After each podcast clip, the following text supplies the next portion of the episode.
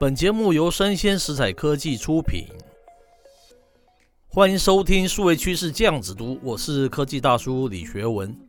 我们接着来进行今日的一个重点新闻点评哈。那今天科技大叔挑选的一则是来自于《纽约时报》The New York Times 它网站的一个专题，它标题是以污秽之名哦，想要赋予创作者力量的应用程式。好。那科技大叔简要的介绍其中的一些内容啊，他文章的开场是哦，你受够了网红和品牌商之间的不平等地位吗？林赛和梅赫拉创建了一个平台来改变这种情况哦。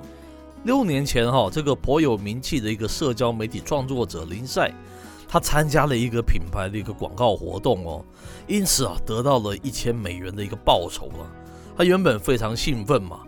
但是哦，在看到他的照片哦，广贴在这个户外广告板哦，以及互联网广告之后，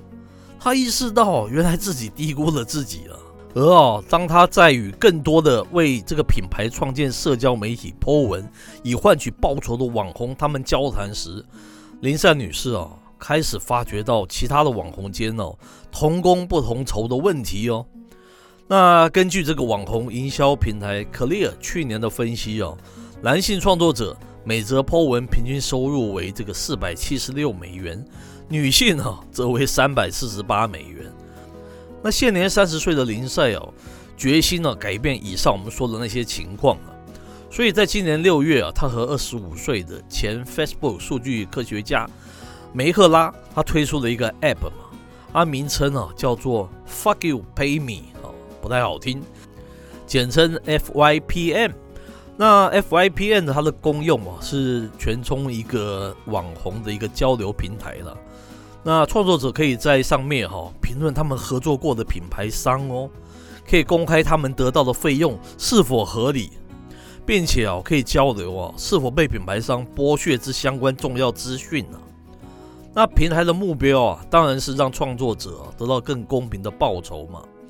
林赛说啊，这个名字啊，其实是我故意这样取的啦。用来反映我个人作为创作者多次经历这个被剥削挫折的一个感受啊。那新创公司这个 FYPM，它位于加州的 Santa Monica，它是现有几家哈以争取品牌商与网红之间广告代言报酬透明化的公司之一哦。而目前这种公司啊，在美国啊，它是一个成长最快的初创公司哦。那这是品牌商与网红啊，他们地位修正转变的一部分嘛，哈。那创作者越来越多啊，也会试图的在与品牌的这个业务往来中哦，维护自己的主张啊，并且获得更公平的一个竞争环境啊。那我们知道这个品牌商啊，长期以来啊，都是占上风的嘛，因为大多数创作者啊，没有经理啊，或是代理人啊。为品牌 po 文哦，或是这个品牌在网红的视频啊和 po 文旁边投放的这个数位广告啊，也都没有一个报酬的基本标准啊。那创作者通常是一个典型的个人企业嘛，他们每天在多个社交平台上构思、拍摄、编辑、推广和编写自己的所有内容，耗时哦，而且辛苦。那但是品牌哦，它掌握了庞大的资讯跟资源嘛。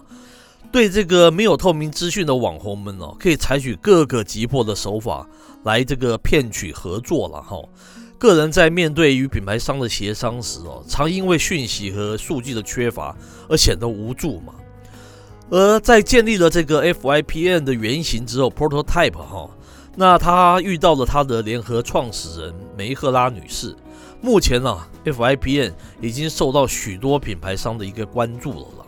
哦，到现今为止。大约有大概一千五百名的创作者在这个 FYPM 上发布了一千三百个品牌的两千多条讯息及评论哦。那林赛和梅克拉女士已经筹集了少量的资金了，并且计划进行更多的筹款活动。而根据这个 FYPM，它收集的数据显示哦，发布一些幽默啊或是视觉导向的内容啊，在网页上的网红啊。和这个宠物知识相关的网红啊，他们是最有可能低估自己的哦。那这个 YouTube 创作者，所谓的 YouTuber 嘛，他们的收入啊，通常是最高的。那这个食品和饮料品牌支付的费用也是最高的，它可以击败了美容啊、生活方式啊和时尚公司。那 FIPN 上面啊，大约百分之五十五的创作者，他们都回报说是以被现金支付了，有百分之五十五了。而其他人哦、则只获得了像是一些曝光啊，或是一些免费产品啊。根据林赛说，大约有一半人的工作他是一无所获的了。那林赛认为啊，他希望透过这个 FYPN 能够帮助每个人创造更有利可图的生活，包括那些啊没有数百万粉丝啊或者金钱可以依靠的人，因为他说啊，这其实啊真的是关乎他们工作的未来了哈。以上简短的揭露了本则新闻的重点，供大家参考了。那今天的内容到此告一段落，欢迎继续锁定我们的数位趋势酱子读，我是科技大叔李学文，我们下回见喽。